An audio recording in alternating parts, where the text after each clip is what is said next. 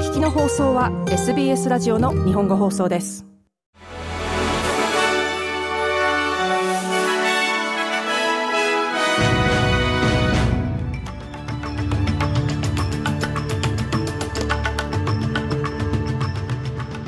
7月25日火曜日 SBS 日本語放送ニュースフラッシュをシドニーから大場恵美がお届けします。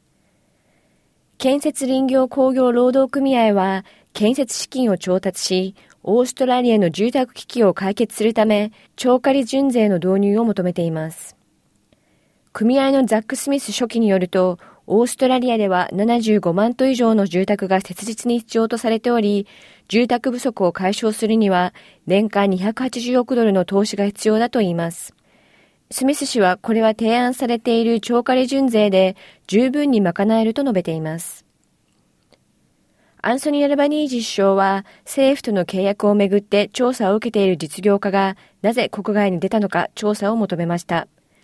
元自由党議員スチュワート・ロバートの同僚であるジョン・マージェリソンは証拠を提出し質問に答えるために議会に出頭するよう命じられてきましたが、彼の弁護士によるとマージェリソンは海外に住んでおり、オーストラリアとの関係をすべて断ち切っているため、調査に応じないだろうと述べています。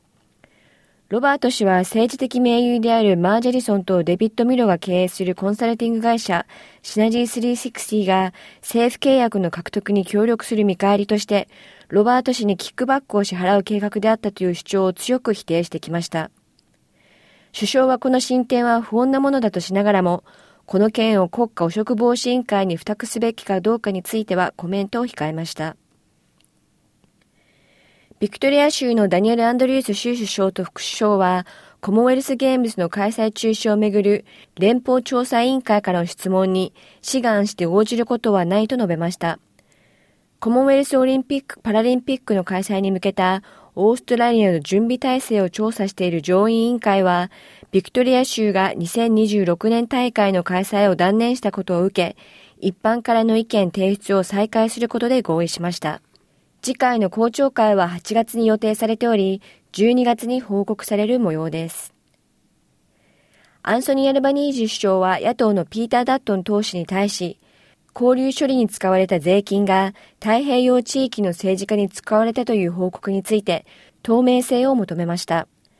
この疑惑はダットン氏が内務省を務めていた頃に起こったと伝えられていますが、現時点でダットン氏からの返答はありません。議会の声をめぐる国民投票に向けて過去最多となるオーストラリア人が投票のための登録を済ましていることが分かりました。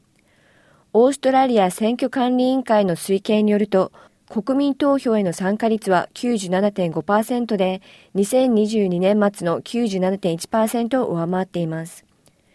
これは年内に行われる国民投票がオーストラリアの歴史上、どの連邦選挙イベントよりも民主的参加のベースラインが高いことを意味しています。またオーストラリア先住民とノーザンテレトリー移住者の登録率も史上初めて90%を超えており、昨年末より6万人多いことが分かりました。州やテレトリーによって異なる性的同意の定義を検討する公聴会が始まりました。またこの公聴会では司法制度が性暴力のサバイバーにどのような影響を与えるかについても検討されます。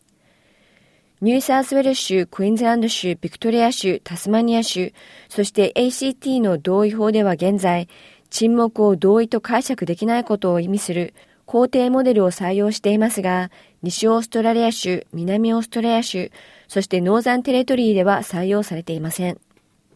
以上7月25日のニュースフラッシュでした。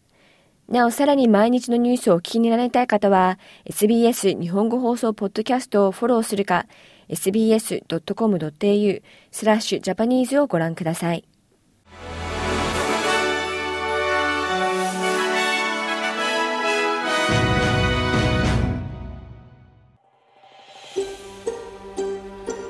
もっとストーリーをお聞きになりたい方は iTunes や Google ポッドキャスト Spotify などでお楽しみいただけます。